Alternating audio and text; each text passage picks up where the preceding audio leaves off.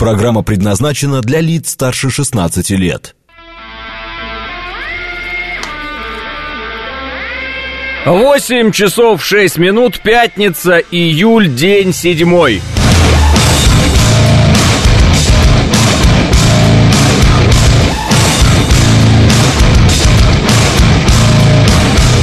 Это радио «Говорит Москва» в студии Алексей Гудошников. Здравствуйте всем. Два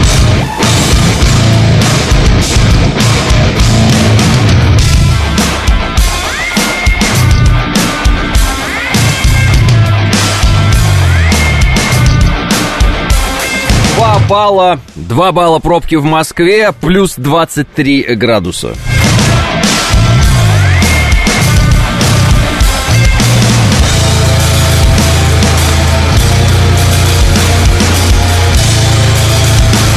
Мне пишет Алексей, приветствую, поставил себе новый мессенджер на айфончик. Э, какой?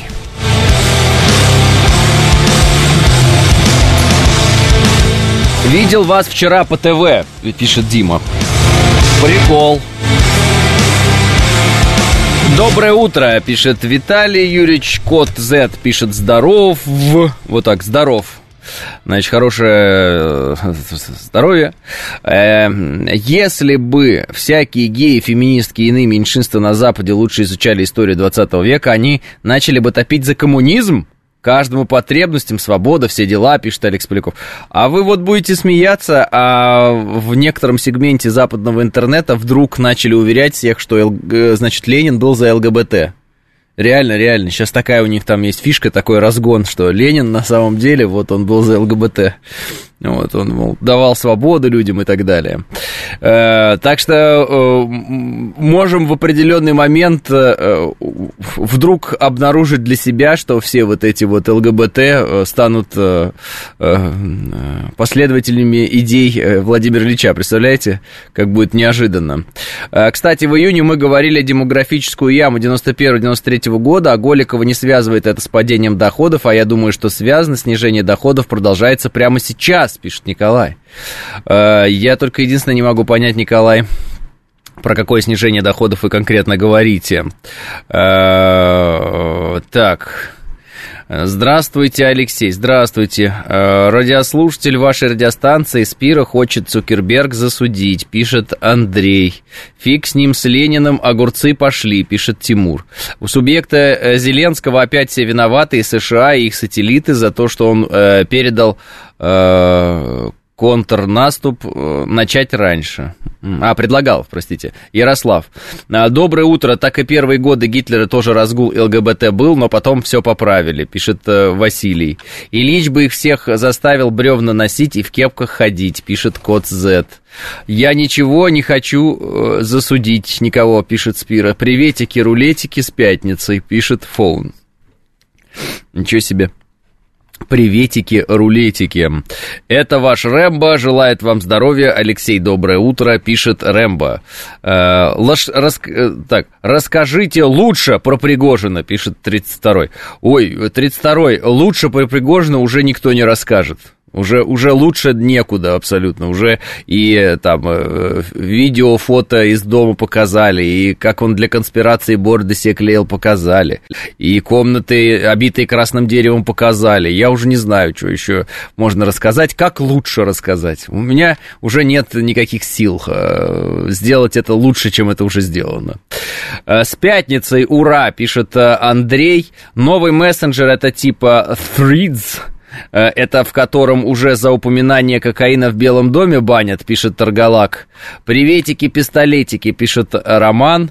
На украинском ТВ провели расследование и установили, что Пригожин, оказывается, украинец, его предки были якобы из Днепропетровской области, пишет Андрей. Ну вот видите, вот видите, вот все и стало на свои места, все стало понятно.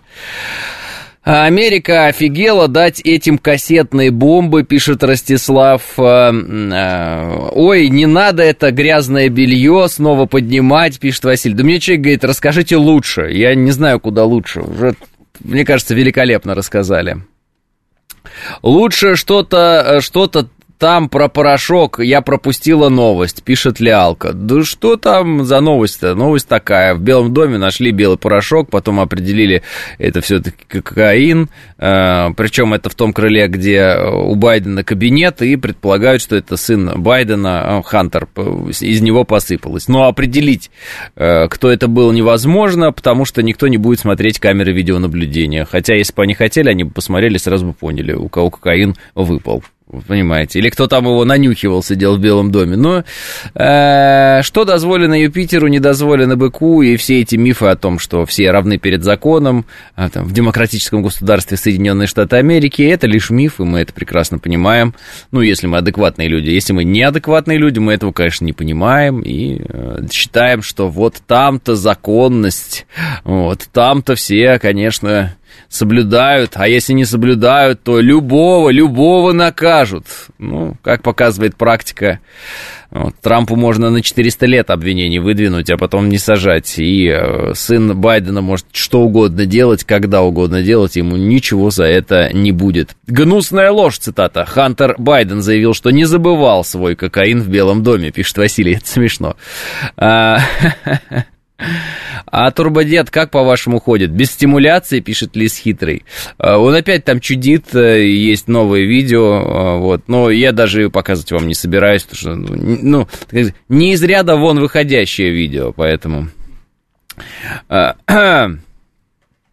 Так, э, курс должен быть согласован в э, ВВП собственной страны, пишет Игорь. Э, сынок пришел на работу к папе за ключами, пишет Близ Шенли. Что Зеленский снова клянчит в Болгарии и Турции, пишет Василий. Как что, оружие?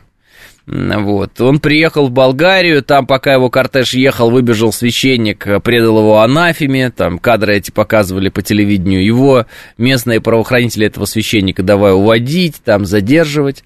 Ну, в общем, какая-то такая ситуация. Потом приехали свои этой делегации в э, зеленых рубашках, а, знаете, зеленых майках разговаривать с местными властями, разговаривали с местными властями, разговаривали, рассказывали, как они должны деньги дать, эти, э, ну, то есть оружие, а те сказали, а мы оружие дать не можем, потому что, мол, это не разрешение конфликта, и вы слишком часто говорите о некой победе, а пора говорить о мире. Но э, тут как бы двоякая история, потому что, во-первых, Болгария замешана в э, финанс... ну, так скажем, в поставках оружия э, киевского режима, причем уже давно это первое, и э, второе в поставках горюче-смазочных материалов и прочего там.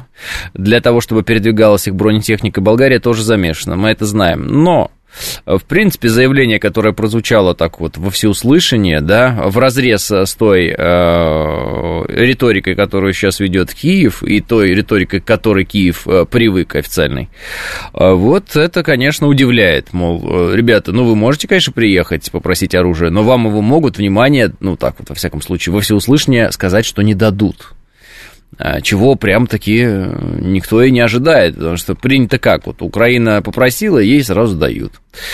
Хантер Байден и Зеля определенно подружатся, пишет Р. Говорят, немецкая таможня Т-90 пропускают по зеленому коридору. Это правда, пишет Герман.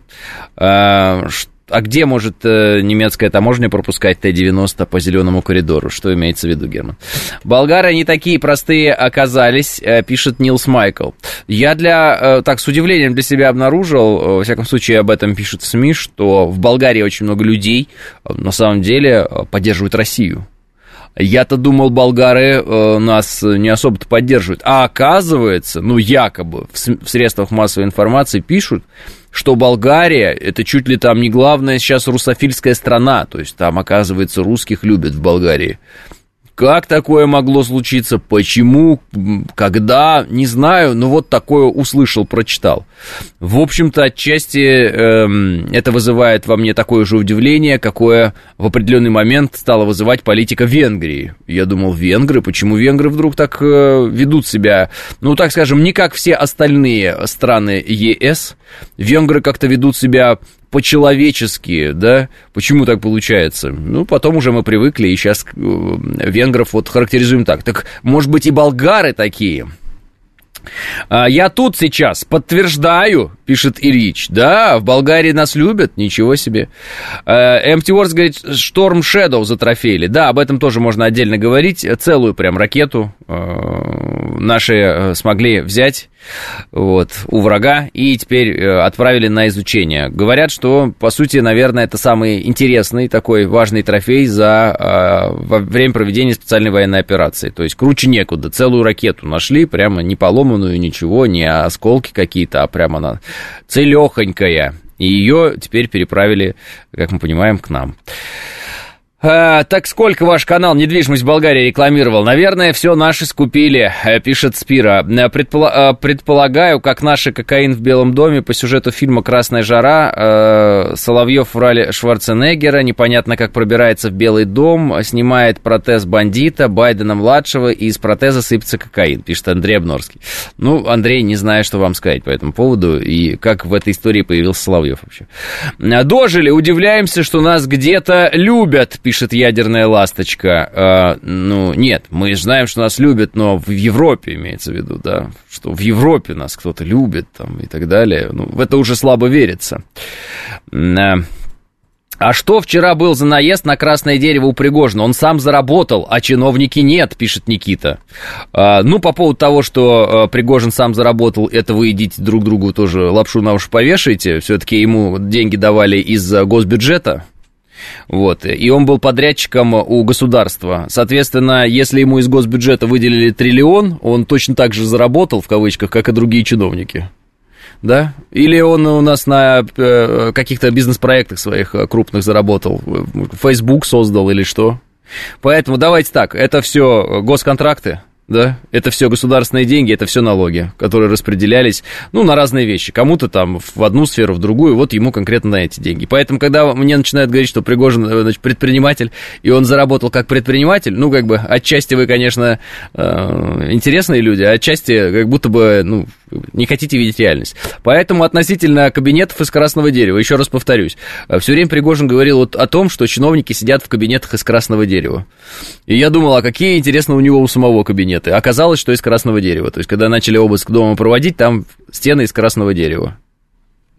То есть я о чем говорю? О том, что э, обычно э, человек, когда ругается на кого-нибудь, он э, ищет какие-то такие плохие примеры, ну как-то вот хочет его обрисовать, типа жрете там икру ложками, значит сам где-то подъедает икру эту ложками, да? Может на триллионы, может не на триллионы, ну неважно.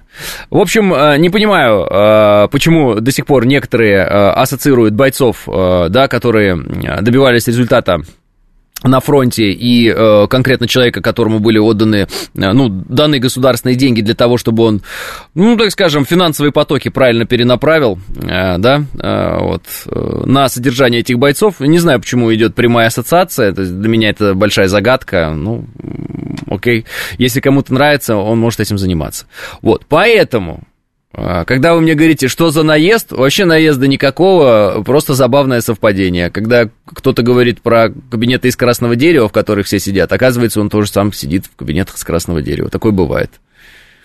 Ну, в принципе, я знал это всегда. Ну, не про Пригожина, а про всех и про себя тоже, и про всех вот знал. Когда кто-то стучит себя в грудь и рассказывает про там э, народ, э, там что, что-то такое, какой-то социализм, э, рай на земле, ну, это значит, что не просто так он это рассказывает. У Илона Маска бизнес на 40% спонсируется Пентагоном, пишет Игорь. Вот, а у кого-то бизнес на 100% спонсировался Пентагоном, не Пентагоном, господи, простите, вот, а Минобороны. И когда у тебя бизнес на 100% спонсируется Минобороны, э, изобразить, что ты такой, ну, как бы, свободный бизнесмен, зарабатывающий миллиарды, ну, это как бы так, ну, знаете, некорректно будет. Вот, я думаю, что если мне завтра начнут давать миллиарды, я тоже стану, вот вы можете меня называть бизнесменом в связи с этим. Нам же дали конкретные цифры, да, э, эти цифры дал э, президент, сколько в год отдавалось денег, и еще были цифры Значит, Киселев дал а, сколько за 10 лет? Что-то там 1,7 триллиона, что ли? Ну, то есть, такие цифры. А, и все это, как я понимаю, не то чтобы от э, того, что кто-то создал какое-нибудь там приложение или там, ну, или еще что-то. Это вот, ну, государственные деньги. То есть мои, ваши там и так далее. Налоги и так далее. Вот. Вы скажете, ну, на хорошее дело пошли. Там, мы хорошо закрепились в некоторых регионах. Так и да. Ну вот, и главное, чтобы они и дальше, эти наши налоги, шли на хорошее, важное дело, когда наше государство будет закрепляться в других регионах, а не, э, так скажем, э, на то, чтобы устроить какой-нибудь мятеж или еще что-нибудь. Вот и все. Как бы мы э, не прочь платить, но мы бы хотели платить за то, что э, вооруженные люди наши где-то там, э, на вражеской территории, врага бьют. Вот. А платить за то, что где-то здесь, э, не готовы. Вот не очень удобно.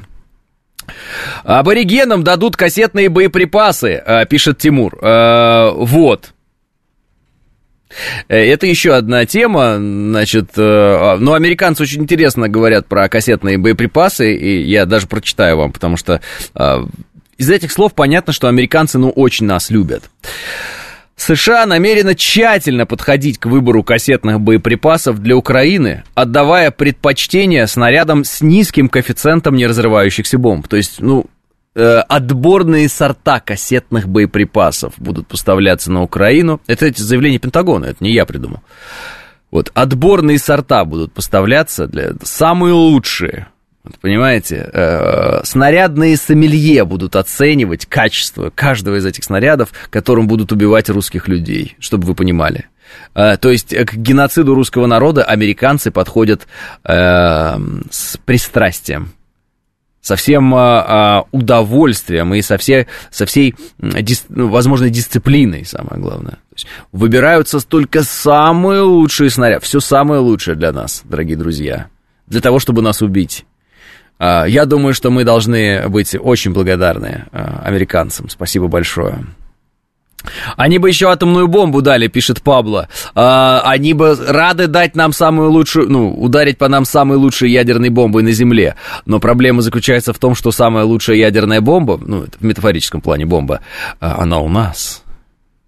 Понимаете, поэтому если и кому-то позаботиться о другом, и э, отобрать самую-самую лучшую ядерную, ну так скажем, бомбу, ядерное оружие и ударить им, то это скорее нам надо заботиться о американцах, об американцах, потому что смотрите, как они сильно заботятся о нас, выбирая самые лучшие кассетные боеприпасы. Интересно, когда-нибудь полыхнет или не полыхнет в Америке, или если, и когда полыхнет, что мы будем делать? А создание хорошего и боеспособного подразделения это не лучше, чем создание приложений и так далее, что, наверное, лучше, чтобы обычные призывники бы пошли бы, пишет Василий. Но, Василий, давайте коротко. Обычные призывники не пошли до сих пор.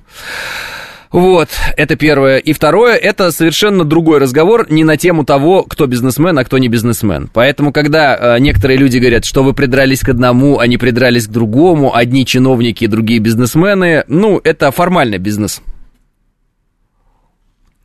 Это формально бизнес. Для того, чтобы э, как раз-таки э, не соблюдать определенные правила, которые положено соблюдать э, вооруженным силам. Когда они официально оформлены как вооруженные силы. Ну, вы же понимаете. А, поэтому, когда кто-то пытается вот, ну, сильно извернуться и рассказать про какие-то там бизнесы и так далее, ну, вот я вам говорю, основной бизнес это вот этот. Госконтракты, соответственно, и э, деньги от государства, поставка денег налогоплательщиков на то, чтобы была организована работа по уничтожению врага вне территории России. Вот, вот такой, как бы, в широком смысле контракт. Вот. На это надо там купить э, одно, пятое, десятое, обучить, там, заплатить э, и так далее. Плюс еще, я так понимаю, оружие что же поставлялось? То есть контракт был не в том смысле, что э, вот мы тебе деньги, а ты где хочешь там оружие бери. Кстати, вот китайцы, я слышал, так э, работали в некоторых африканских странах, э, когда на место ты приезжал без оружия, без всего, и на месте должен был наладить связи сам и э, создать э, систему, при которой у тебя появляется оружие. Ну, ЧВК э, китайские так работали. Но потом, якобы, вот я прочитал, они все-таки перешли на систему, когда поставки вооружений идут сами вот от Китая китайц, китайским же ЧВК. Вот, в общем, та система не оправдала, потому что появлялся посредник, и от этого посредника зависеть было не очень удобно. Вот. А здесь система была такая, тебе дали оружие, тебе дали деньги, э, тебе поставили задачу, ты должен выполнить эту задачу. Как бы такая вот простая система, на самом деле.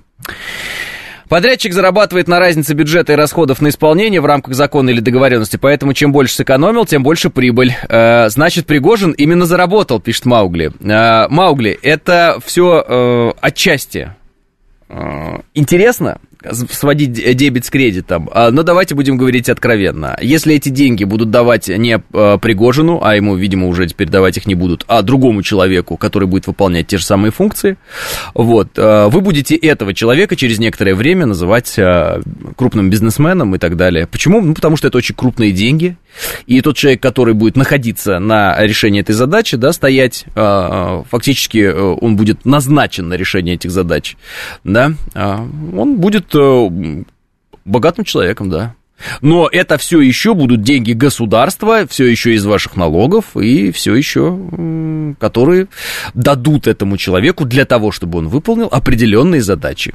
А как только и если он на эти деньги начнет выполнять задачи, которые перед ним не ставились, а более того, начнет э, пытаться укусить руку дающую, то тут же эти деньги перестанут э, идти этому человеку, и он перестанет быть э, бизнесменом таким крупным. Он станет более таким небольшим бизнесменом. То есть его бизнес резко сократится. Почему? Потому что основной поток денежный, он зависит от того, кто, собственно, дает деньги. В этом смысле государство давало деньги, о чем сказано верховным главнокомандующим. Поэтому, извините, это госконтракт. В широком смысле этого слова. Это госконтракт. Ну, вот именно то, о чем вы говорите, то есть там, вот, сидят на госконтрактах, туда-сюда, помните, да? Ну, многие любят там, оппозиционеры, это там, деньги пилят, ну, вот это госконтракт. Ну, в широком смысле этого слова. Я понимаю, что там уникальные какие-то были договоренности, но тем не менее. Вот. Поэтому расслабьтесь, пожалуйста, вот, от, отспи, откиньтесь на спинку кресла, вот, и э, примите реальность. А, так, э, нехилый такой госконтракт, пишет Сергей. Да, нехилый, потому что задачи нехилые были. И пока они исполнялись, контракт исполнялся. Вот. Э, как задачи перестали исполняться и появились, видимо, как я понял, политические амбиции и желание самому распределять госконтракты, так все и закончилось на этом. Вот. Ну, то есть, я же говорю, э, было хорошее место определенное, да, как я вижу. Это место было дадено сильными мира сего. Туда далось очень хорошее финансирование, давали. Вот, это финансирование надо было хорошо и правильно тратить, значит, на нужные вещи, э, что до определенного момента происходило. А потом э, просто, видимо, возникло ощущение, что надо самому э, заняться этим распределением этих средств. А для этого нужно было взять под себя источник этих средств. А поскольку средства эти государственные, и источники это налоги, да, и бюджет России. Соответственно, э, я так понимаю, появилась идея взять под себя все деньги государства. А как взять под себя все деньги государства? Внимание, возглавить государство, да? Э, вот поэтому, видимо, то, что произошло, имело наименование э, мятеж в итоге вооруженный с целью, которые были определены не как там прокатиться из одного города в другой, а цель захват власти. Вот. Э, вы можете быть согласны с этой а, оценкой, вы можете быть не согласны с этой оценкой, но те люди, которые давали деньги Пригожину, чтобы он выполнял те задачи, которые перед ним поставлены, расценили его жест именно так, как мятеж. Поэтому, значит, все, денежку больше не получит он. Либо где-то в других местах будет у кого-то других получать, там, я не знаю, может, Александр Григорьевич Лукашенко будет этим заниматься. Но Белоруссия э, хорошая, но не такая богатая страна, как Россия, как вы понимаете. И, соответственно, и э, объемы финансирования такие не будут точно.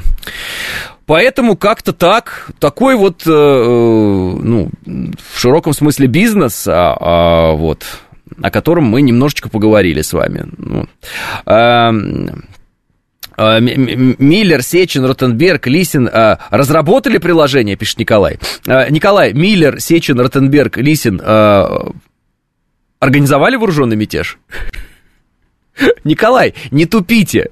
А, все было бы как было, и все бы деньги и потоки получал бы Пригожин, а, и был бы по-прежнему тем самым бизнесменом, а, ну, как вы утверждаете, если бы не один жест.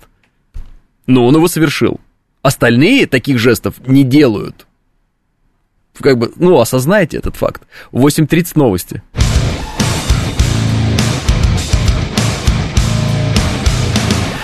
8.35 в Москве, это радиостанция «Говорит Москва», 94.8, студия Алексей Гудошников. Всем здравствуйте. Э, Пригожин не сделал ничего противозаконного, пишет Алекс Муча. Алекс, ну вы... Э, иначе было бы хоть одно уголовное дело, пишет Алекс. Ну да, да, я понял ваш прикол. Вот. Э, не, ну меня, конечно, удивляют некоторые люди такие, знаете, у вас это сознание такое, ну, как бы сказать, закостенелое. Ну, смотрите, ну вот, например, э, не знаю, ну, вам не понравится этот пример, но тем не менее, спасибо большое за кофе. Вот, пример такой, смотрите. Э, есть, например, э, ученики Христа. Вот, и один из этих учеников Христа, он, короче говоря, его предает ученика, как Христа предает как ученик. Все. Он с этого момента имеет статус предателя, понимаете? Вот. Вы скажете, ну это плохой пример. Я скажу, ладно, э, есть герой войны и так далее, генерал Власов, а в какой-то момент хоп и предает, и становится предателем, там, вот это вот все, Власов навсегда позорил себя, там, вписал свое имя как предатель и так далее. Вы скажете, нет, тоже нехороший пример. А, ну, а, какой бы такой пример вам привести тогда еще? А, ну, например, вот у вас была жена, и вы с ней развелись. И она же уже ваша не жена же уже же. Все, она не жена уже. Ну, то есть э, статус поменялся. Хоп, э, все, нет такого там штампа в паспорте, что она вот жена. Есть, точнее, есть другой штамп, который говорит, все, она тебе больше не жена.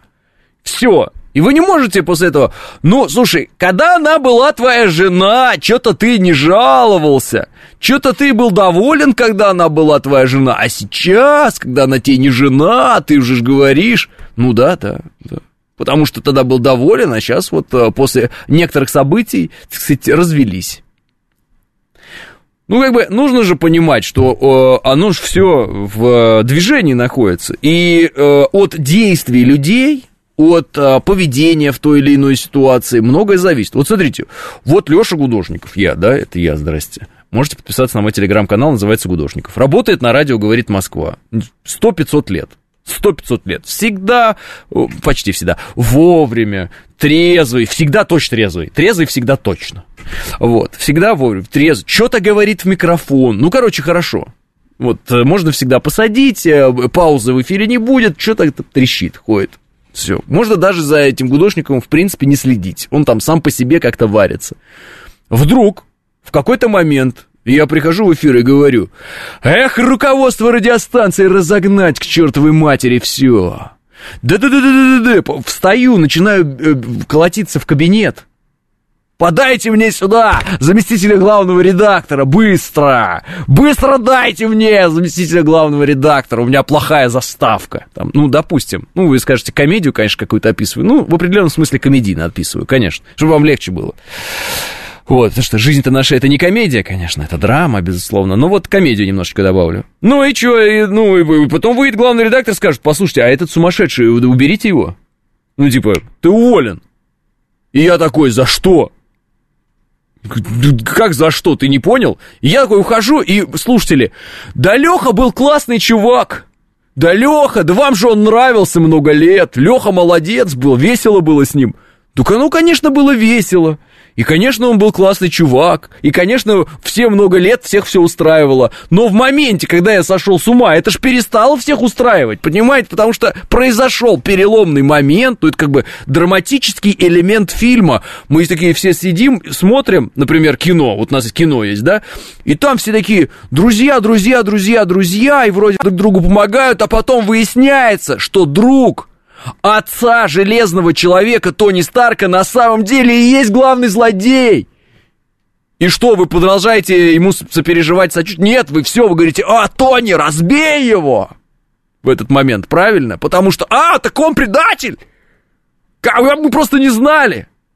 Ну, это же типичная драматическая линия, вот она, как в литературе, как там, в священном писании, как э, в кино, везде. Ну, везде, всегда так построена эта история. Но почему-то вот у некоторых какое-то такое торможение из разряда «Ну, раньше же устраивало!» Конечно, раньше устраивало. Я еще раз вам говорю, и дальше бы всех все устраивало. Если бы не вот этот демарш, всех бы все устраивало. А что не устраивало-то? Задача выполняется боевая? Выполняется, пожалуйста. Чего это должно кого-то не устраивать? Ну, интересы страны э, э, как бы э, упра... исполняются? Да. Позиции укрепляются там в разных регионах? Да. Прекрасно это, великолепно. Все, просто продолжай выполнять поставленные цели. Задачи выполняй, все. Все. В этом-то весь смысл, что перестал человек считать, что он должен выполнять те задачи, которые перед ним стоят, а какие-то свои он должен выполнять задачи, которые он сам себе ставит, и всем остальным говорит, вот так правильно. Ему говорят, подожди, мы тебе платим, мы тебе говорим, как правильно. Не, я расскажу. Ну, все, конфликт интересов, значит, это уже пошел. Правильно? Ну, вот. Ну, смотрите, вот э, вы живете, не знаю, в семье, вы воспитываете ребенка, например, ну, маленького. Маленький там какает на, на ручках писит, сидит тыры-тыры-тыры. Постепенно растет ребенок, да? Начинает говорить, там, вот это, ходить, говорить, постепенно, раз, в школу уже пошел, и вот уже подростковый возраст, и вот уже там, не знаю, 18 лет, вас все устраивало, но в какой-то момент он такой, слышь, из дома выезжай. И так, подожди, а я из какого дома? Из своего? Да, давай, старый. Go! Вот так вот тебе. Он говорит, подожди, а ты не понял, я же тебя кормил все. Подожди, я тебя 18 лет же кормил, я же... Ну, я же нормальным ребенком-то был так, в целом. В целом, тебя же устраивало 18 лет, как я был ребенком. Ну, в принципе, 18 лет меня устраивало. Ну вот все, давай. Что вы сделаете? Вопрос, да? Ну, то есть, вот э, вы скажете, ну, это все неточные примеры, это все такое, там, э, размазанное. Ну, хорошо, придумайте какой-то точный пример. Э, может быть, у вас лучше работает придумывание примеров в голове, и вы лучше придумаете аналогию какую-то. Придумайте, пожалуйста. Используйте творческий момент в этом. Но помните об одной простой вещи, что если кто-то что-то делает, да, то э, это действие может изменить отношение к этому человеку. И самое главное в этом смысле, что это действие, оно может изменить отношение к этому человеку а, со стороны тех людей, которые его создали как личность. Ну, не как личность, а как, э, как э, игрока, так скажем, да, там, военно-политического даже. Ну, то есть ты со своей руки, своими руками, можно как угодно, создал, и тебе потом вдруг твое создание начинает что-то говорить, не соответствующее тому, для чего ты это создавал. И покушается в некотором смысле на создателя. Ну, понимаете. Больше скажу, падший ангел, пока не восстал, против Бога, устраивал Бога. Но потом, когда восстал против него, э, стал падшим. Его не свергли, потому что он перестал устраивать. Ну, понимаете, да? Действия и оценка действия, они никуда как бы не уходят. Нельзя, основываясь на прошлом, после определенного действия, которое для некоторых людей перечеркивает былые заслуги, рассчитывать на то, что все будут помнить о былых заслугах. Нет, такого не будет. И так всегда в истории человечества было. И если мы это с вами знаем, то значит это знают и все те люди, которые гораздо выше нас находятся, правильно? Ну, в социальном смысле. Вот, у них гораздо больше денег, у них гораздо больше амбиций, и они вообще там сильные мира сего. Они точно все это прекрасно понимают. Что нельзя что-то сделать, и это, ну, как бы сказать, э, не будет иметь последствий. Естественно, это будет иметь последствия.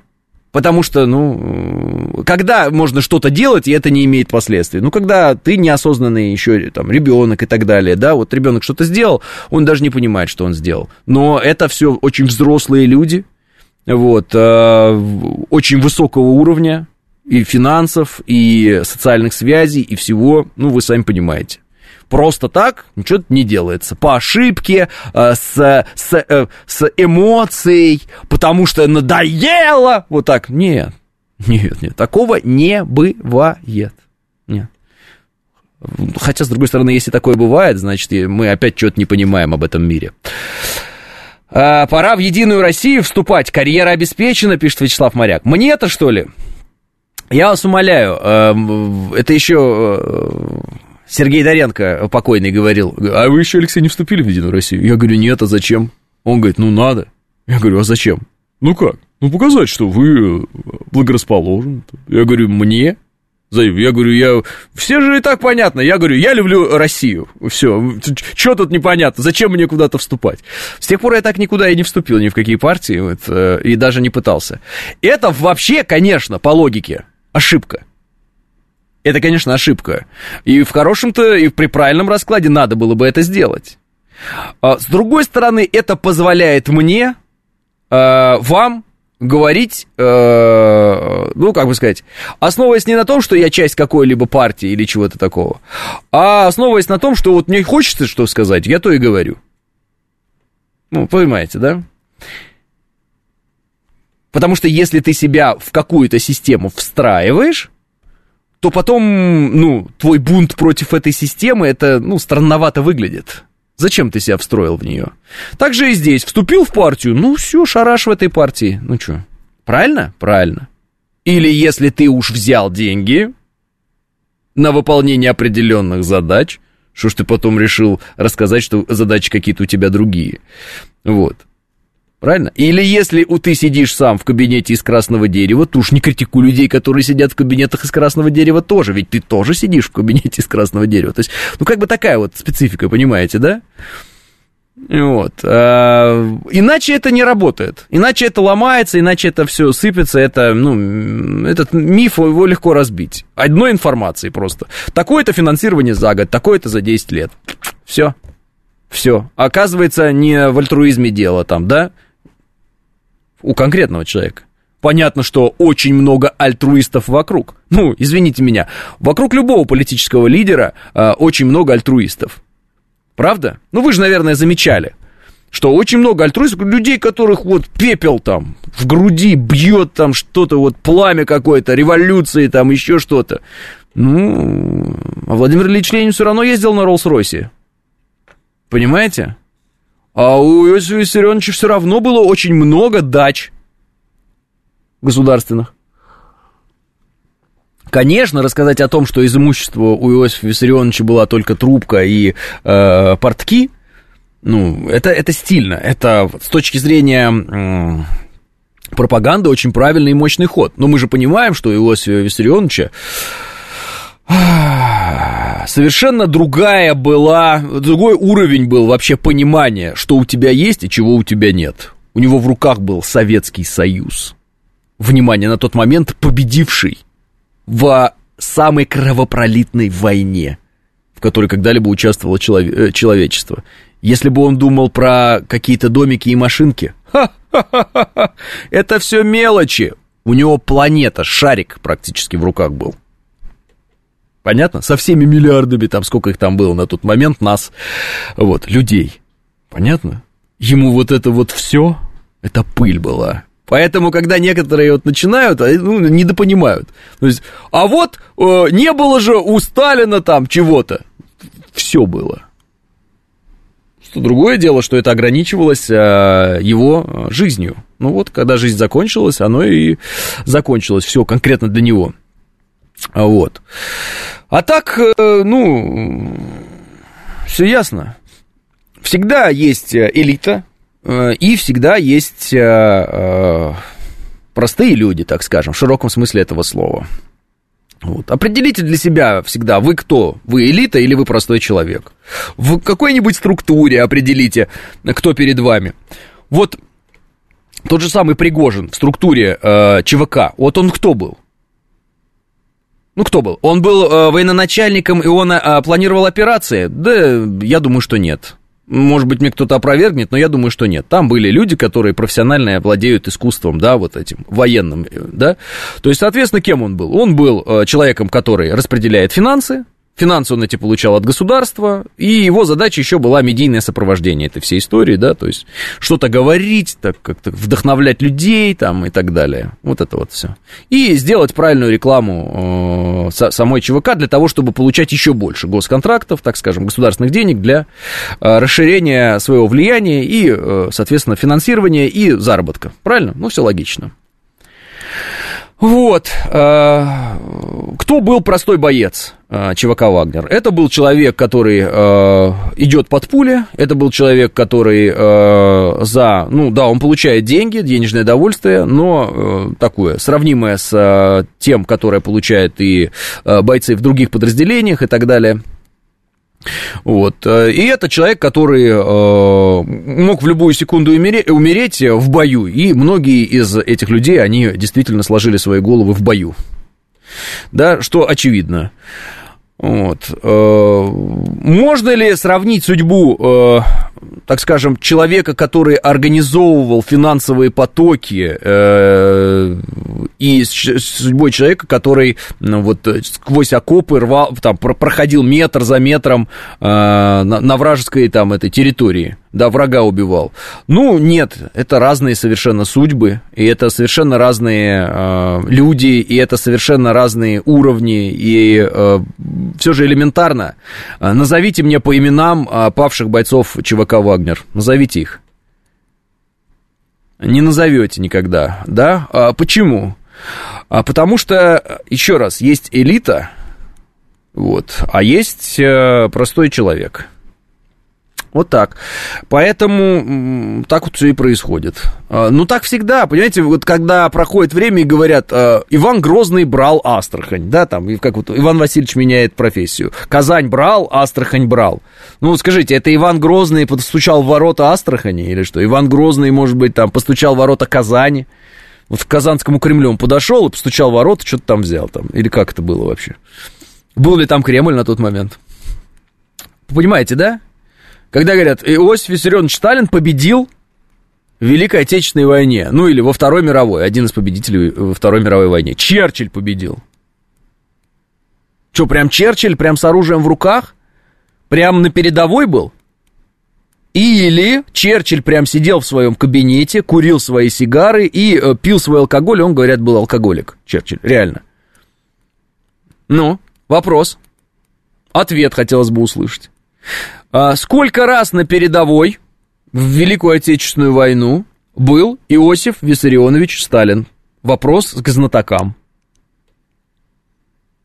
Ну, реально, вот вопрос прям в лоб. Сколько раз на передовой за Великую Отечественную войну был Иосиф Виссарионович Сталин? Сколько раз Иосиф Виссарионович Сталин был в Берлине? После победы в Великой Отечественной войне. Давайте усугубим вопрос. Иосиф Виссарионович Сталин в Берлине был после победы в Великой Отечественной войне? Интересные вопросы, правда? А, особенно интересно узнать ответы на них. Понимаете? И вот как-то оно вот так получается. А, но, тем не менее, победил в Великой Отечественной войне Иосиф Виссарионович Сталин. Под Полтавой шведа разбил Петр Первый. Ну, правда, он там действительно был. Вот это надо отметить. Петр Первый действительно там, даже есть картина, на коне горцевал. И якобы даже повел в атаку, там уж не знаю, может быть, и правда, вот прямо шведа бить. Вот. Поэтому э, Пригожин всегда был на передовой, пишет Николай. Да, но Пригожин это э, человек какого уровня в армейской среде? Э, сколько у него человек? Это комдив? Ну, так вот, по, по логике, да? Комдив? Ну, комдив и должен быть на передовой. Нет? Ну, просто спрашиваю. Ну, по, по количеству людей, вот он как кто? Как кто в современном мире? Как генерал? Ну, примерно. Да, генеральская у него была должность по сути. Ну, так у нас же есть э, примеры генералов, которые вот э, в, в, в специальной военной операции вместе со своими бойцами ходили в атаку, и из этих атак не вернулись. А, а фамилия одного из них, если я не ошибаюсь, вообще Толстой была. Могу, кстати, и перепутать. Сейчас вот надо вспомнить. У нас были генералы, внимание, слушайте внимательно, боевые генералы, которые ходили вместе с бойцами вот в рамках СВО в атаку на врага и сложили свои головы в этих атаках. Вы имена их знаете? Вы слышали их имена или нет? Кутузов вроде. Да, Кутузов, точно, Сергей. Генерал. Вы знали это или нет? Генерал Роман Кутузов, пишет Валерий. Спасибо большое. Ну, ха-ха-ха, пишет э, Эл Денис. Чё ха-ха-ха, Эл Денис? Откройте интернет и прочитайте. Генерал Роман Кутузов. Например. Боевой. Например, в атаку. Например, со всеми. В том числе и с, э, э, ну, рядовые, не рядовые, ну, так скажем, младший офицерский состав. Да, контрактники и так далее, ребята. Ну и чё? Что, почему вы об этом не говорите? Почему об этом не э, снято э, там множество фильмов? Почему об этом не спел ни один э, исполнитель современной песню? Как, почему песню не посвятил генералу? Ну, серьезно, я вот спрашиваю просто, это же очевидные вопросы. Вот. Поэтому э, относительно того, э, где кто должен быть, ну да, наверное, э, получается, что где кто должен быть, там те и есть. Вот. Э, потому что если бы пользоваться той логикой, которую используют некоторые люди сейчас э, в СМИ, э, ставка верховного главнокомандующего, да, в годы Великой Отечественной войны, она должна была сразу находиться в Берлине. Ну, Сталин, он должен был, я так понимаю, командовать войсками из Берлина, да, изначально. Ну, то есть, э, логика же какая? Чем выше звание, тем ближе к передку надо быть. Ну, вот некоторые так считают. Ну, правильно? логика такая. Почему нет самого высокого по званию на передке? Ну, так э, логично. Значит, если на передке рядовой, то э, еще дальше, ну, туда, вперед должен выдвинуться э, офицерский состав, который рядовыми руководит, а еще дальше высший офицерский. А ставка верховного главнокомандующего, ну так это называлось, она должна Великую Отечественную войну была быть прямо в Берлине. Сталин должен был всю войну провести в Берлине, оттуда командовать войсками. Так? Нет, не так. Нет, не так. И объясняется это очень легко. Э, средствами поражения. Огневого. То есть одно дело, когда э, самое мощное средство поражения огневого, в кавычках, это лук и стрелы. Говорят, что очень хорошие лучники когда-то стреляли там на 100, да, 120 метров я видел, некоторые там до 300 неприцельно, что-то какие-то там суперлуки вообще, 300 метров из лука стреляют, не знаю, что-то такое читал. Ну вот и все. Ну то есть ты выходишь за 300 метров, и дальше ты можешь стоять вот так вот на холме, как Кутузов, я не знаю, как кто хочешь. Имеется в виду тот самый Кутузов, который с одним глазом, наш. Кутузов. Вот, и командовать с холма. Фланги, не фланги, правильно? Ну, что до тебя долетит? Ничего. Вот. Э, соответственно, с э, прогрессом Э, и э, возможностью, ну, Кутузов, конечно, это не прострелы, это все-таки и пушки, и все дела, я понимаю, сейчас вы мне это скажете обязательно, да, но вы понимаете, то есть со временем так получилось, вот с появлением особенно ракет, особенно э, баллистических ракет, э, э, межконтинентальных имеется в виду, вот, э, получилось так, что максимально э, на отдаленном расстоянии нужно находиться друг от друга э, тем людям, которые возглавляют вооруженные силы стран.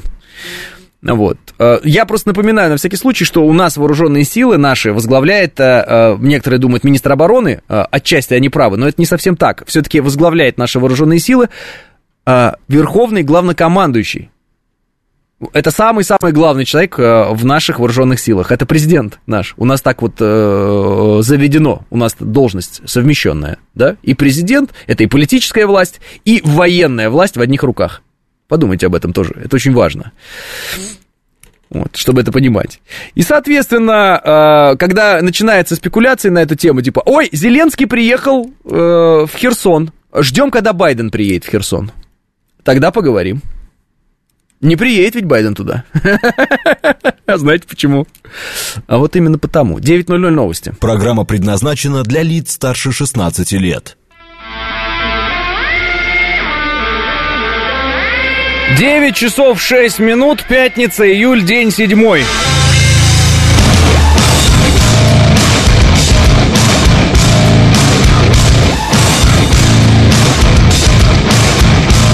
Это радио «Говорит Москва» в студии Алексей Гудошников. Здравствуйте всем.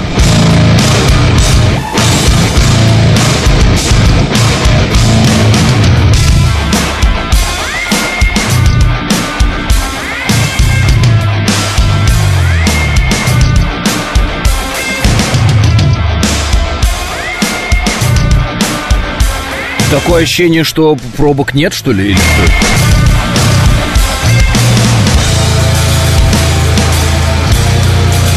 Да нет, 3 балла, 24 градуса тепла. Я просто смотрю вот здесь э, э данные э, ищу, потому что некоторые у нас э, э с, с удивлением для себя обнаружили, что у нас в бою погибали генералы вот, э, в э, СВО. Я Единственное, что боюсь, э, что, может быть, какие-то из этих сообщений были опровергнуты, поэтому постараюсь пройти по точно подтвержденным. Генерал-майор Андрей Суховецкий, заместитель командующего 41-й общевойсковой армии. Дата сообщения о гибели 1 марта 2022 года, то есть практически в самом начале специальной военной операции. Так, э, Владимир Фролов, генерал-майор, заместитель командующего 8-й гвардейской общевойсковой армии, 16 апреля 2022 года. Вот, якобы подтверждено. Угу, да, да, подтверждено, подтверждено. Те, которые не подтверждены, не читают, ну, там есть еще фамилия. Канамат э, Баташов, генерал-майор в отставке. А, но это как раз вот он был в группе э, Вагнера. А, подтверждено 22 мая 2022 года. Роман Кутузов, генерал-лейтенант, а, звание присвоено посмертно, командующий первым армейским корпусом Народного ополчения Донецкой Народной Республики. 5 июня 2022 года. Подтверждена э, действительно гибель. И э, Сергей э, Горячев, генерал-майор, начальник штаба 35-й общевойсковой армии, 12 июня 2023 года. Э, то есть вот такие э, есть данные. Если вдруг где-то эти данные не подтверждены или опровергнуты, я прошу прощения заранее. Вот, и э, прошу меня э, исправить, если я где-то что-то неправильно сказал. Ну вот то, что я э, нашел в открытых источниках и вот прочитал для вас. А, адмирал еще был погибший, пишет Макс Броня. А, вот. А, у меня перед глазами чуть человека не сбил. Нет, такая, это что другое. Уэйс Вуд говорит, по количеству человек в Вагнере это несколько дивизий, но меньше, чем корпус. Кутузов, будучи начальником штаба армии, армия больше, чем корпус. Кутузов Роман Владимирович, мой бывший командир полка, замечательный человек, царство небесное, пишет ОВС Вуд. Ну и если говорить про ЧВК Вагнера, там все-таки основной их костяк, я так понял, это около, около 6 тысяч человек. На всяком случае, вот из тех данных, которые я читал когда-то в интернете, так скажем, вот утверждалось, что основной костяк это 6 тысяч человек. Остальные это по случаю э, добавляются люди, и в частности, вы помните, было в начале специальной военной операции дана а, такая возможность именно а, Евгению Пригожину а, людей вербовать в, ну, наверное, вербовать, набирать, не знаю, как хотите, так и ищите слово, в тюрьмах. Ну вот, и в какой-то момент это уже э, обрело совершенно другие масштабы, да, сама вот эта вот э, ЧВК. А так вот я слышал, что костяк это 6 тысяч. Когда пошли разговоры про Белоруссию и что они туда уходят, э, сказали про лагеря и общей численностью, я так понял, 8 тысяч. То есть, ну вот где-то ну, до 10 тысяч, я так понимаю, да, вот давайте грубо прямо совсем а, мы возьмем, прямо максимально. Вот, ну и из этого исходя можем понять э, примерно, как бы, какого уровня там задачи можно решать э, таким количеством людей. А, правильная формулировка – привлекать заключенных к участию в боевых действиях, пишет Андрей Грибанов. Да, наверное, вы правильно говорите, Андрей. Я поэтому что-то засомневался, какое-то слово там, вербовать, набирать, как-то это неправильно звучит. Спасибо большое за подсказку. А, Палий Андрей Николаевич, заместитель командующего Черноморским флотом, герой специальной военной операции на Украине. Макс Брони говорит, это погибший адмирал. Э, пишет Макс. Так что, э, дорогие друзья, вот э, просто знаете, какая история? Армия, это же у нас, да, вооруженные силы, это такие люди, армию у нас еще называют молчуньей, великой молчуньей. Это не, не мы придумали формулировку, но у нас она, так скажем, прижилась, наверное, по отношению к нашей армии. Наша армия о себе рассказать не умеет так сказать. Вот, э, понимаете, а, кричать о себе, там, а, еще что-то не умеет. Все всегда э, лучше промолчать, давайте не будем, а зачем, а, мимо конфликтов, мимо вот э, медийных конфликтов и так далее. У Пригожина совершенно другой был подход к этим вопросам, у самого вот у него, да, медийный. Он любил и поскандалить, и пошуметь, и привлечь аудиторию, и создать образ определенный. В итоге в каком-то, э, в какой-то определенный момент, как я понял, в общественном мнении сформировалось ощущение, что у нас есть одно боеспособное подразделение, а все остальные ничего не умеют. Вот. Э, это, ну, результат работы э, такой слаженной и правильно профинансированной пропаганды со стороны господина Пригожина в отношении своих подчиненных. Ну да, наверняка в определенный момент так и было. Вот, и он на, над этим работал, чтобы все вот считали, что именно вот ЧВК Вагнера работает, а все остальные не работают. Значит, как э, мы можем проверить, насколько это все правда или неправда? Или, например, говорить, что вот он на передовой, а все генералы не на передовой. Но мы видим по погибшим э, нашим генералам, которых я читал, что э, многие в бою, сражаясь, вот, сложили головы. То есть, опять же, нельзя все брать и под общую гребенку. Да? Поэтому получается какая история? Получается, что э, все остальные просто не умели о себе вот красиво так говорить, что ли, там, а, не умели так себя сильно похвалить, так э, классно разрекламировать себя, и, и до сих пор не умеют. Вот. И получалось, что э, вроде как их и нет, всех этих людей. Но у меня всегда было, был один вопрос. Но если у нас одно боеспособное подразделение, то кто же держит тысячу километров фронта? Ну, реально, кто держит тысячу километров фронта? Кто? Их как бы нет, что ли, или что? И вот этот вопрос, он э, у меня всегда был в голове. Потом, когда началось вот это украинское э, так называемое контрнаступление, э, я э, ну, ждал, как будут развиваться события. Следил внимательно. Вот. И я просто увидел, какими темпами начали наши поражать военную технику зарубежную. То есть, вот, например, э, то же самое запорожское направление, да, 58-я армия, э, вот, я, см- я смотрел, как они действуют. И я вдруг увидел, как горят эти все леопарды, Макс Про, все-все-все, и причем в таком количестве, в котором, ну, нигде мы до этого вообще подобного ничего не видели. То есть техники какое-то запредельное количество.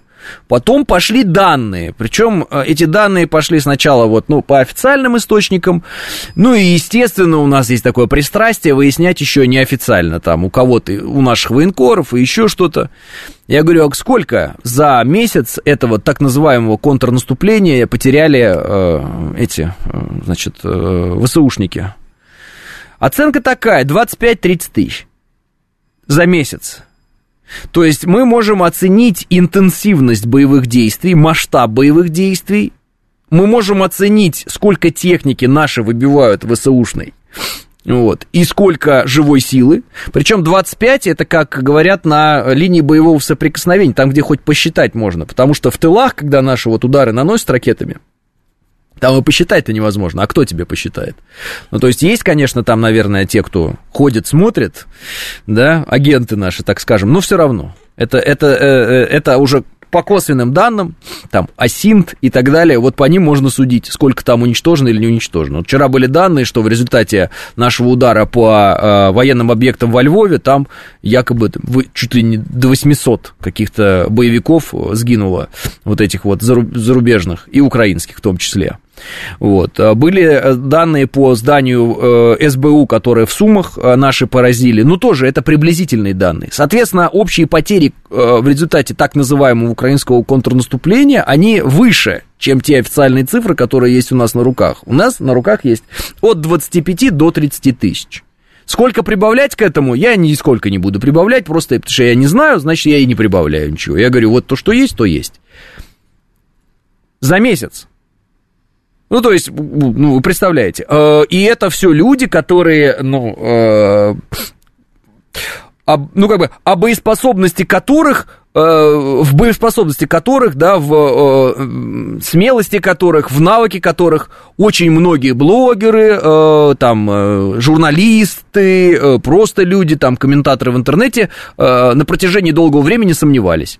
Я имею в виду наших бойцов, которые сейчас держат эти рубежи и уничтожают по там 25 тысяч голов э, противника в месяц.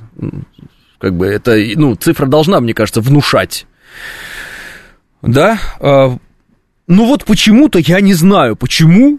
Вот. Ну, наверное, потому что э, вот другой подход к, к медийной сфере, что ли.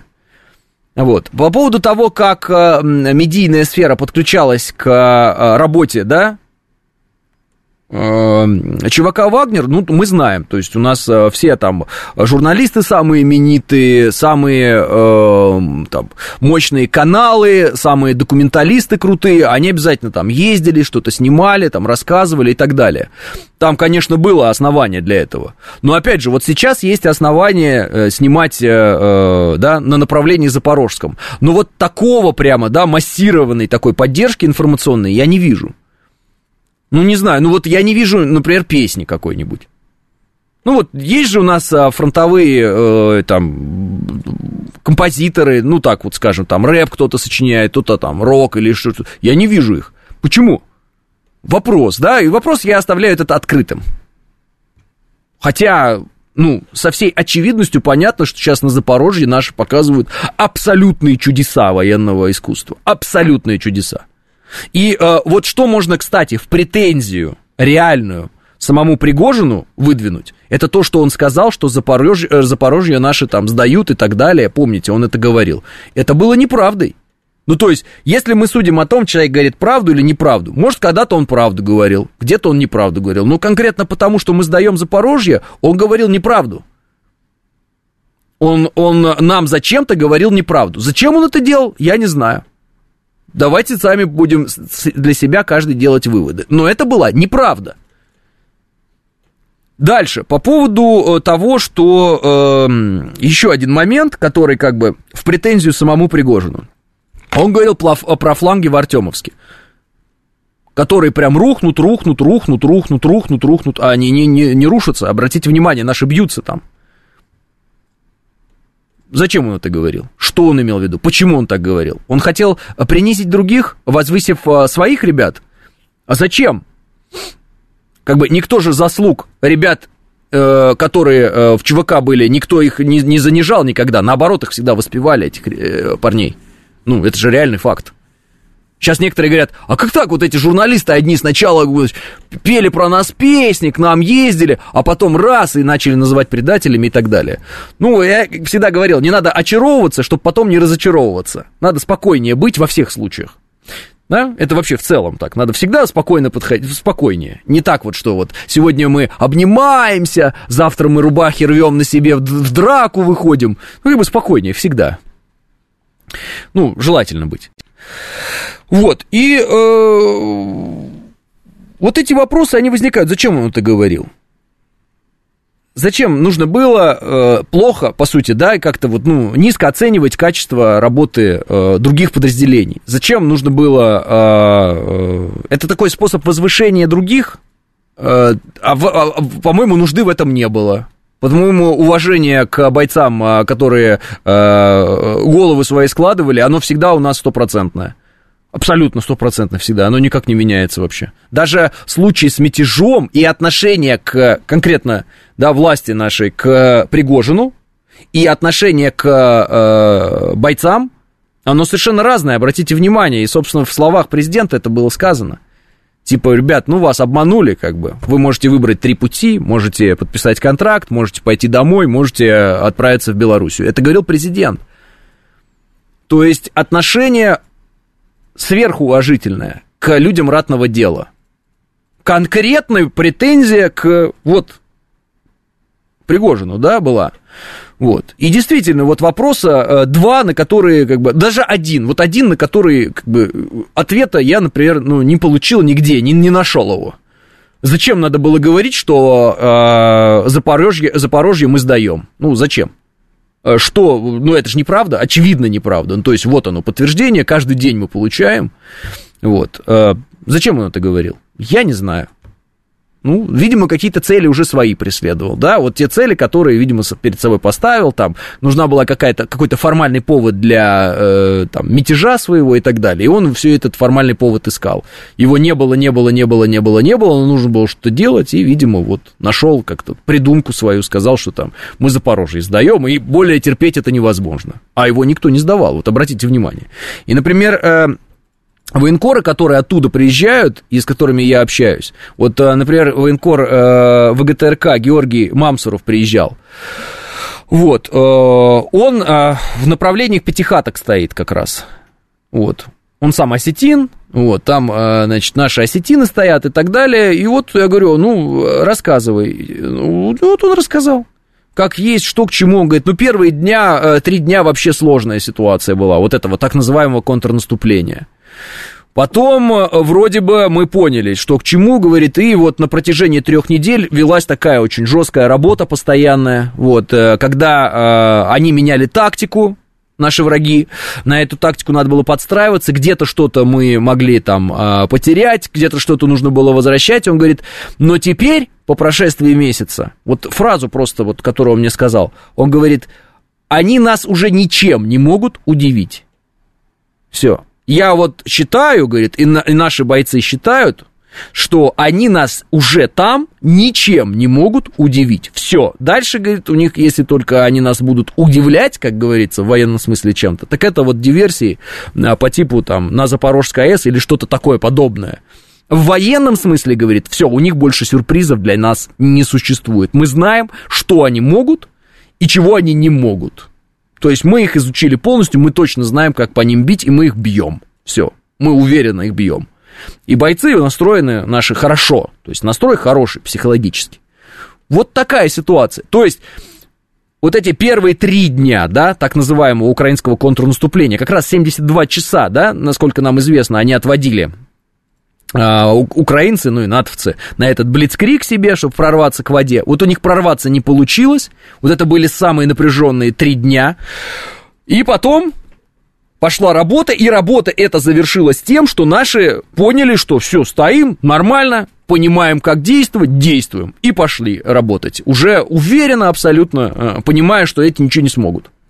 Вот. Ну, те, понятно, копят резервы, это может быть там вторая волна, еще какая-то, но это отдельный разговор. Ну, то есть, вот эту волну наши точно сдержали, точно поняли, как работать, изучили разные тактики врага и знают, как отвечать. Вот какая история. И при этом враг потерял там 25-30 тысяч человек, ну, чтобы вы понимали. Где их брать-то эти 25-30 там, тысяч человек. Ну, допустим, они подготовили 80, ну, по нашим данным, у них 80 было подготовлено. Давайте занизим до, до, до 20 тысяч их потери. Значит, у них осталось там три четверти. Но если мы не будем занижать, значит, у них две трети осталось. Сколько у них осталось из техники, вообще непонятно, потому что техники понавыбивали наши, э, ну, очень сильно. Очень сильно. Э, э, э, во, всем виноват Сердюков, истину говорю вам, пишет Энди. Ну ладно, давайте без шуток. Ну серьезно, мы же сейчас говорим, да. Ну так, в меру наш, в, в, своих возможностей мы говорим серьезно. А Пригожин всегда сливал Дезу, украинцы его внимательно слушают, пишет Геннадий. С генералом Андреем Суховецким служил вместе в, в 30, 30, 331 ПДП Кострома, когда он был командиром роты, получается, погибли уже два генерала, с которыми служил вместе. Много, конечно, вечная память. А Вагнерам как бойцам уважение, но Пригожину лично не верил сразу, очень было похоже на пиар, особенно все его наезды на армию, ВДВ реально бесили, как будто он один воюет, пишет ОВС Вуд. Ну, вот да, такое было ощущение, что все остальные как бы ну, ходят и ничего не делают, и нет у нас никаких боеспособных подразделений. Но вот все-таки практика показывает, э, что это неправда. Недавно слышал э, по этому поводу э, очень э, такие мудрые слова Аптея Лаудинова. Он сказал, что примерно так. Он говорит, и без Вагнера, и без нас, ну, имеется в виду спецназ Ахмат, говорит, все равно Россия победит. Россия слишком большая страна, чтобы ее боеспособность зависела от, от одного подразделения какого-то. То есть, и в этом смысле, э, мне кажется, это э, очень правильный подход, и, э, ну, который нам нужно тоже держать в голове и понимать. Ну, вот. Да, мы знаем, реклама тех или иных подразделений. Вот, кстати, мы можем рассмотреть, как у врага было. Вот, не проводя прямых параллелей, но тем не менее, у врага тоже были разрекламированные подразделения. Помните? Называть их не будем, это террористические организации и все такое. И вот мы, когда этот, а, значит, их разрек... Да что, давайте так скажем, у них был разрекламированный Азов. Значит, а, когда мы их зажали, а, наши, да, зажали их в Мариуполе, вот, и те э, сдались, многие тогда, да и что говорить многие, и я подумали, ого, мы, типа, взяли самую их вообще топовую элиту, сейчас они начнут сыпаться, сдаваться.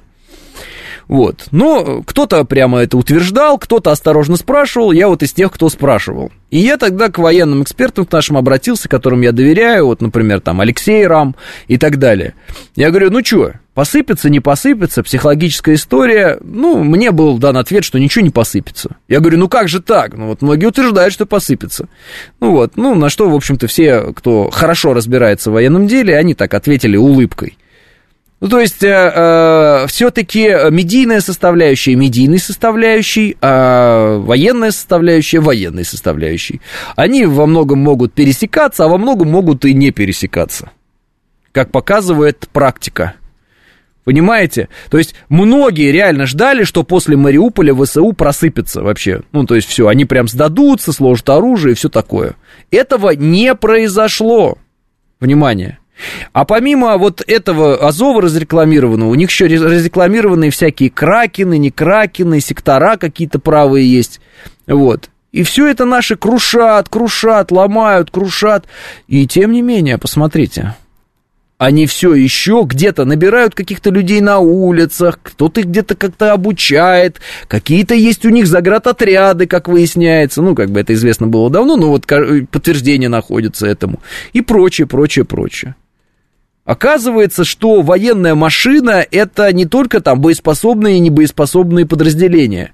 Это еще и сам механизм получения человека извне, да, в свое распоряжение, э, какое-то молниеносное вооружение этого человека э, и э, отправка его в нужное для тебя пространство. Потому что наши, э, нашим ВСУшники сдаются, их начинают допрашивать, те, я два дня здесь, я был в Одессе, меня взяли, я это... Ехал, короче, в автобусе, меня взяли, я вот здесь, меня забросили. А где твое командование? А я не знаю. То есть вот эта история с, э, ну, как бы, военной машиной в широком смысле этого слова, это что-то гораздо большее, чем, наверное, многие из нас э, да, наверное, почти все могут, в принципе, представить, как это вообще работает. А работает это, видимо, каким-то э, совершенно иным э, э, образом, не так, как мы себе это представляем. Вот бы сейчас снова объединиться в СССР, вот была бы силище, пишет э, Руслан Николаевич. Всегда слушая Аптеон, всегда говорит правду и внушает спокойствие, большое ему уважение, побольше таких командиров, и победа будет скоро, пишет ОВС Вуд. А, Ну, да. Да и Арестовичу, который Мариуполь прописью не сдадим, э, верить до сих пор слушают этого балабола. Не, ну кто верит Арестовичу, это вообще, конечно, уникальные люди. Тут уж ничего не сделать, наверное. Если уж так, то один Господь знает, что с этими людьми делать. 9.30 новости.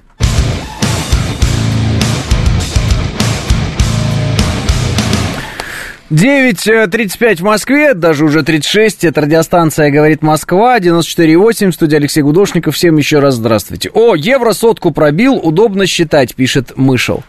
Ну, по этому поводу, по поводу доллара и евро уже высказались, говорят, что, э, ну, так скажем, те люди, которые у нас э, возглавляют финансовый сектор, банковский, говорят, что доллар упадет э, какие-то там через ну, в районе двух месяцев, я так понимаю, это все должно произойти. Ну, упадет там до значений каких-то там, типа 75, вот это вот все. Ну, посмотрим, э, как это будет. Э, в общем-то, большая, как говорят, спекулятивная составляющая.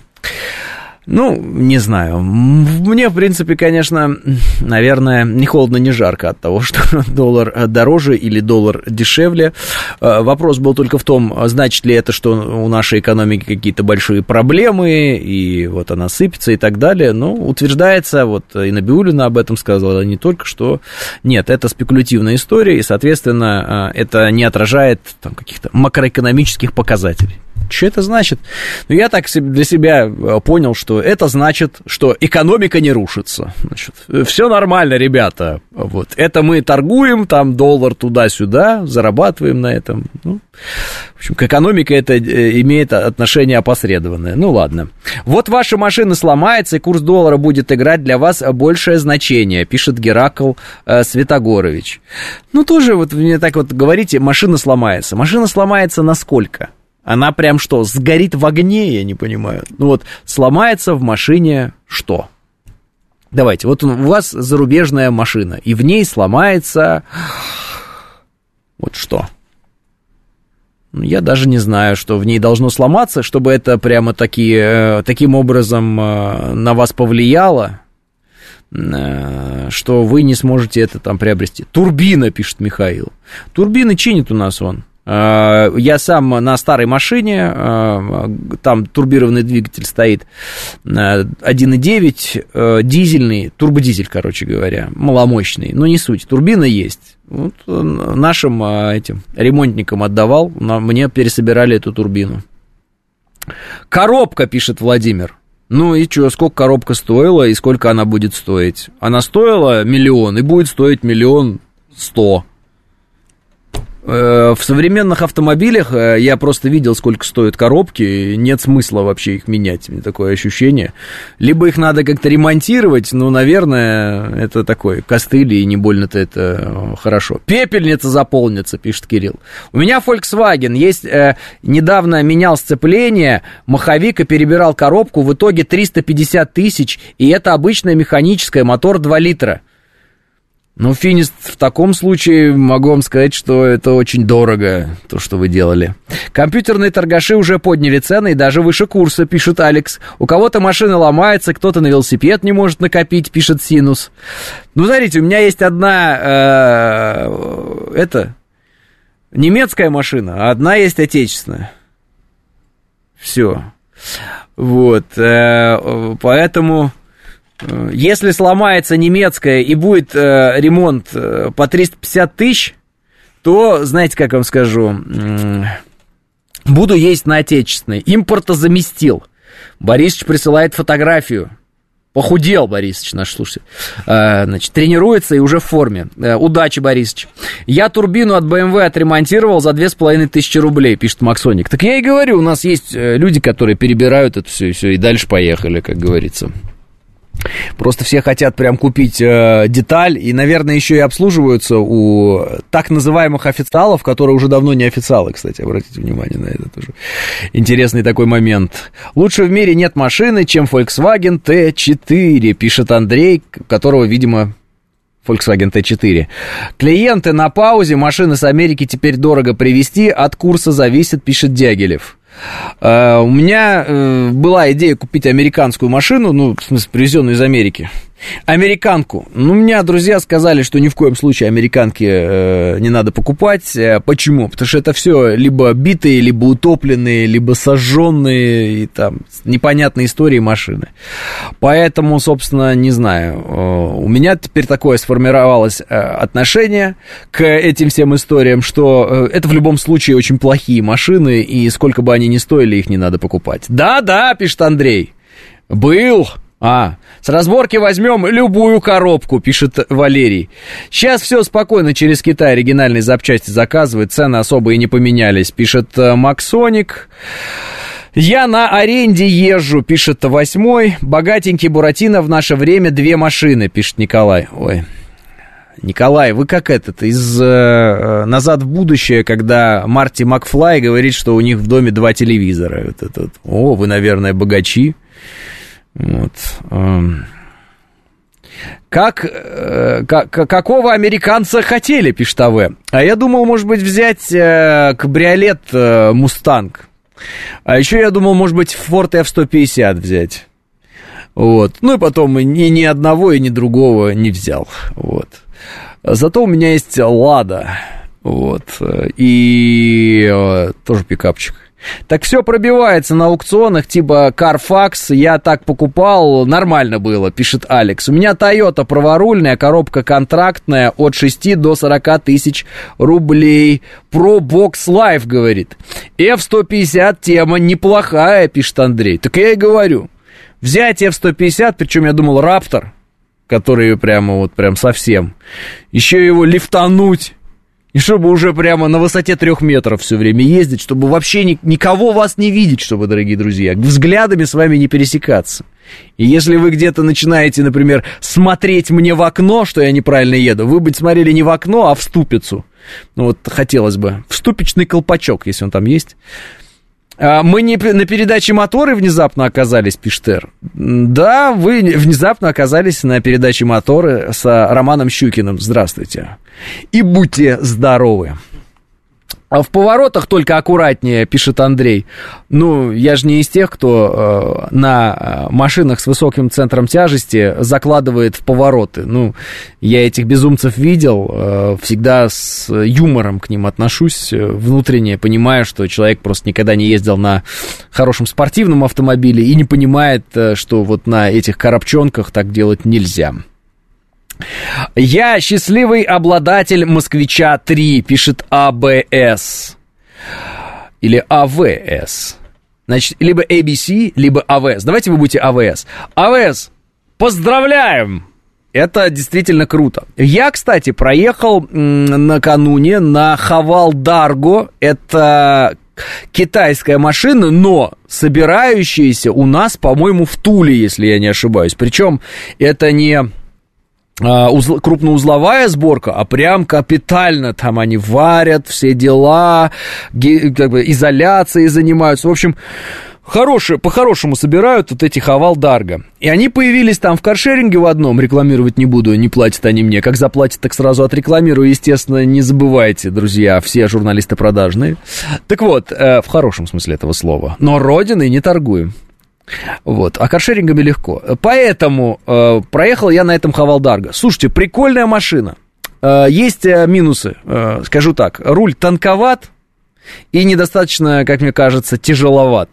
Э, и педаль, ну, как всегда во всех машинах, практически, на которых я ездил, кроме совершенно исключительно некоторых марок, где нормально педаль газа отстроена, очень такая, как бы, нажал, она вроде отозвалась, а потом раз не отозвалась, или еще что-то, ну, короче говоря, педаль пустая газа. Но так вообще тачка понравилась, я подумал, вау, классно. Так и звукоизоляция такая приятная, и все дела, и интерьеры, и я даже подумал, что может купить себе такую, когда буду покупать какие-нибудь машины. Но мне кажется, я никогда больше машин покупать не буду, поэтому никогда ничего не куплю. Ну, в общем, прикольно. Я давно хотел прокатиться.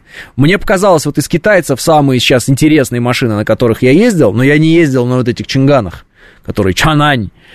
Вот. Самое интересное, это Джили Тугела, Значит, и вот этот Хавал Дарга. Прикольно. Надо еще вот на этом Чанане где-то прокатиться, но я не знаю где. Это надо в тест брать, а я в тест не хочу ничего брать. Вот. Э, кидайте номер карты, Алексей. Э, номер карты и три цифры, да, на обороте. Э, вы имеете в виду это? Э, написал мне один из каршерингов, это смешно. В пробке на МКАДе стоят одинаково и 60 лошадиных сил, и 600, пишет Строгинский. Что да, то да, Строгинский. В этом смысле я с вами абсолютно согласен. Но все-таки э, хорошо было бы иметь автомобиль, который уверенно едет 120 км в час. Э, потому что у меня есть автомобиль, который неуверенно едет 120 км в час. Вот. Второй уверенно, но вот который наш отечественный, вот 120 на нем это уже э, переход на первую космическую по ощущениям. Э, в общем, в целом уверенно едет где-то до 80 этот автомобиль. Дальше уже интересно, в общем. Поэтому э, на МКАД не люблю выезжать на нем. Э, хожу другими тропами. Но это автомобиль и не для трассы, он для пересеченной местности, если что. У меня Kia украло такая же тупорылая педаль газа. А что за Kia украла? Ну, реально написано, Анна пишет, Kia украло. Что это за... А, Алексей, доброе утро. А вы не путаете Дарго с чем-то другим? Это же люкс, уховал считается. Вряд ли его в каршеринг запустили. Нет, я ничего не путаю. Реально, он есть в каршеринге.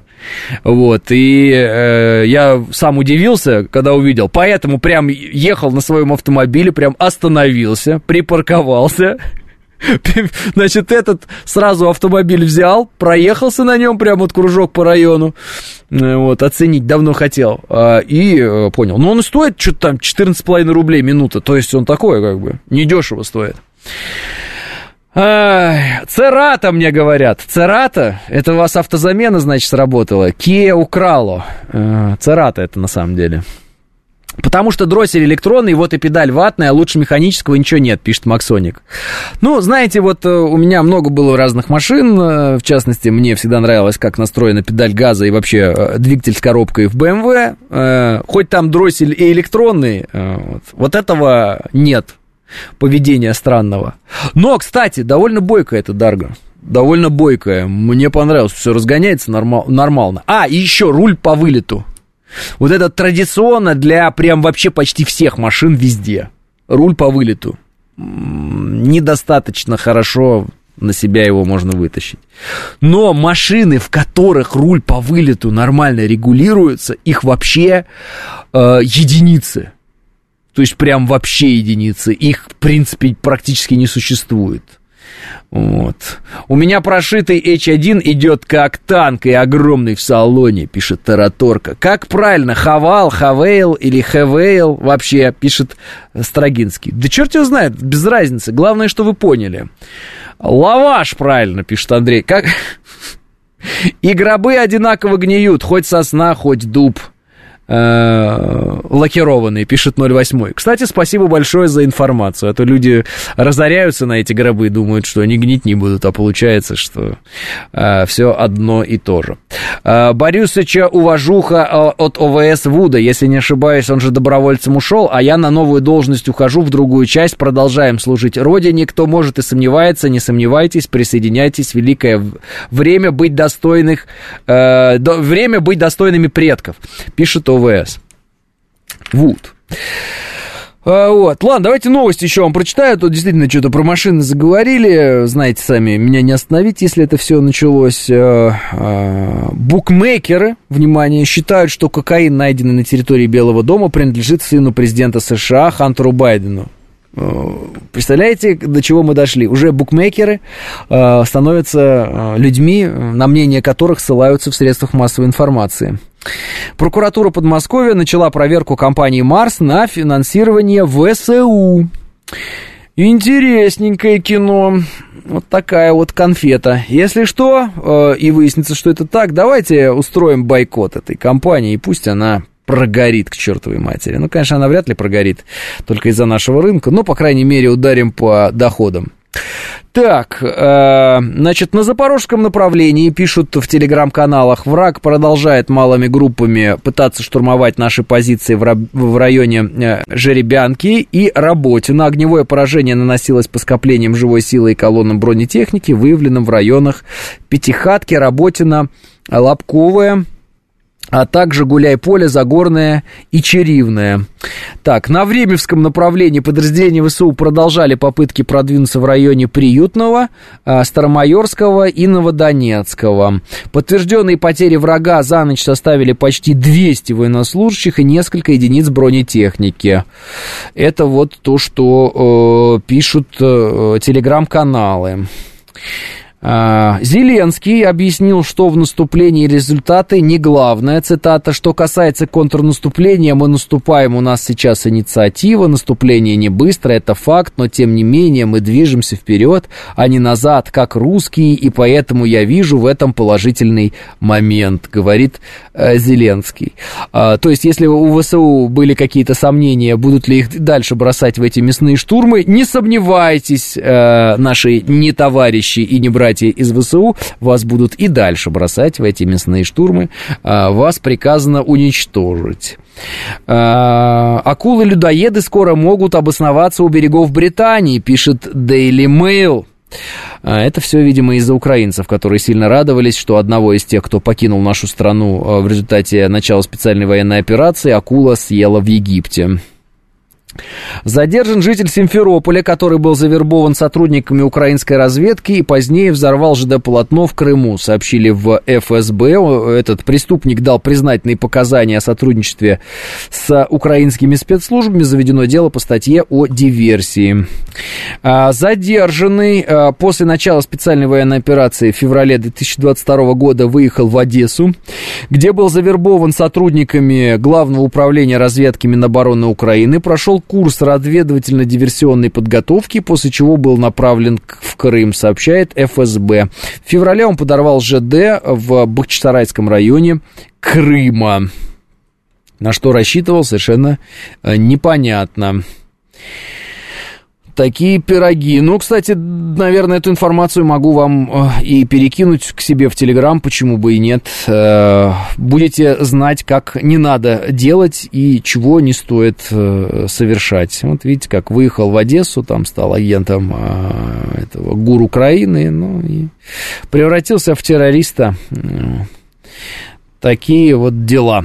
200 э, человек как-то мало, 500 надо как минимум, пишет Александр э, Литвиничев. Э, Александр, могу здесь по этому поводу сказать только одно. Каждый, кто говорит, что 200 человек это мало, должен э, на секунду представить себя среди этих 200 и 200 э, двухсотых и понять, что 200 человек за ночь противника – это очень хороший результат. Это ведь только на одном направлении. То есть сколько всего по всем направлениям сложно предположить. Но если мы предполагаем, что интенсивность боевых действий с точки зрения там вот э, попытки закинуть пехоту в наши окопы, да, не снижается, а потери ВСУ за первый месяц ведения так называемого контрнаступления от 25 тысяч до 30 тысяч человек примерно плюс-минус, мы делаем вывод о том, что ВСУ в день теряют примерно тысячу человек. Соответственно, если на одном направлении они теряют 200, то где-то еще за эту ночь или там за сутки они потеряют 800. Вот. Насколько их хватит? Ну, если у них группировка была подготовлена 80 тысяч, плюс какие-то резервы они еще будут вытаскивать и так далее, ну вот и смотрите. А, люди хорошо разбирающиеся в военном искусстве, у которых я э, спрашивал, а когда можно будет с уверенностью говорить, что контрнаступление украинское, так называемое, оно все, сказали конец июля результат вот конец июля, э, можно будет уже конкретно, точно, прямо уверенно сказать, что к чему. Э, ждем с конца июля, сейчас только начало июля, поэтому ВСУ, видимо, месяц будут предпринимать всякие разные попытки э, достичь каких-то там результатов, которые перед ними ставят. Но при этом в день они где-то по тысяче теряют. Преступление века, пишет Андрей. Тот, кто хочет больше, пусть идет добровольцем, пишет Геракл Святогорович. Э, Борисович говорит, что это отличные цифры на самом деле. Э, единственное, куда ВСУ действительно отлично продвигаются, так это к Бандере, добавляет он. Похолодало, супер, нам говорят. Э, судить и макать в чан с известной жидкостью, значит, пишет Андрей. 7373948, телефон прямого эфира, плюс 7 925 48 48, смс-сообщение, говорит МСК, бот, телеграм. А, а хорошо, что чуть-чуть осталось, пишет Александр. Нет, но это не чуть-чуть осталось в смысле окончательной и бесповоротной победы. Это, э, как считают некоторые специалисты, опять же, это я не от Министерства обороны слышал, чтобы вы понимали. Это э, сторонние наблюдатели. Вот. Э, мы будем судить о результатах или отсутствии он их так называемого украинского контрнаступления, уже уверенно мы будем судить о нем, о них в конце июля. Все. Вот, вот о чем идет разговор. То есть все то, что они подготовили, всех этих э, своих боевиков, которых они где-то там учили, не учили, всех, кого собрали по разным улицам, рассадили по леопардам, Брэдли, э, Максом Про и прочим, вот мы будем судить э, в конце июля. Один момент, который я хотел бы отметить. Э, американцы сейчас э, серьезнейшим образом продвигают тему с тем, что они кассетные боеприпасы все-таки поставят. Идет это в средствах массовой информации, официального подтверждения пока нет. Я думаю, что, я подозреваю, что они уже поставляют эти кассетные боеприпасы. И, как всегда, по старой, так скажем, традиции, недоброй, как только Байден объявит, что да, мы будем поставлять, в этот день, на следующий день или через день мы уже увидим применение этих кассетных боеприпасов в зоне проведения специальной военной операции. То есть я думаю, что они их уже тащат и уже где-то складируют. И когда они будут готовы их применить, они скажут, мы их поставим, и сразу применят. Так было со Storm Shadow, так было там с тремя семерками, так было вообще со всем а, вооружением, которое они якобы обещали когда-нибудь там поставить. Вот. Очень похоже на то. Если я ошибусь, то и ладно, и хорошо, и прекрасно. Но есть у меня вот это ощущение, что, скорее всего, вот будет именно так. То есть, э, то, что они это поставят, у меня почему-то сомнений никаких не присутствует. Я думаю, что абсолютно уверенно можно утверждать, что они это поставят. В конечном счете, что им э, мешало, там, э, ничего им не мешало, да, Западу коллективному поставлять крылатые ракеты, ничего им не мешало поставлять э, снаряды с объединенным ураном, ну, кроме того, что мы уничтожаем эти склады и так далее. Вот. И кассетные боеприпасы для них это тоже не проблема. Они с радостью сделают так, чтобы как можно больше наших людей погибло э, в этих э, военных действиях. Естественно, это их основная цель, и Линдси Грэм, которого пытались оправдать в определенный момент и сказать, что он не это имел в виду, он на самом деле выдал вот квинтэссенцию да, их желаний, вот, и целей. Он говорит, русские э, умирают. Это лучшее вложение денег, не правда ли? Вот так. Это сказал один из, э, так скажем, власть имущих э, американцев. Поэтому они хотят, чтобы мы умирали, и чтобы умирало нас как можно больше, и желательно, чтобы в итоге э, все мы погибли. Ну вот. А мы не хотим умирать, и об этом заявили во всеуслышание. А, когда уже начнем сбивать грузовые самолеты США на территории Украины, пишет Строгинский. А, простите, Строгинский, не слышал, чтобы американские грузовые самолеты пролетали над э, территорией Украины. Я знаю, что они пролетают на, над территорией Польши. Там они разгружаются в Жешуве, и дальше все это переправляется разными путями. В э, грузовиках, э, своим ходом даже некоторую можно технику перегонять. В общем, э, на ЖД средствами и так далее.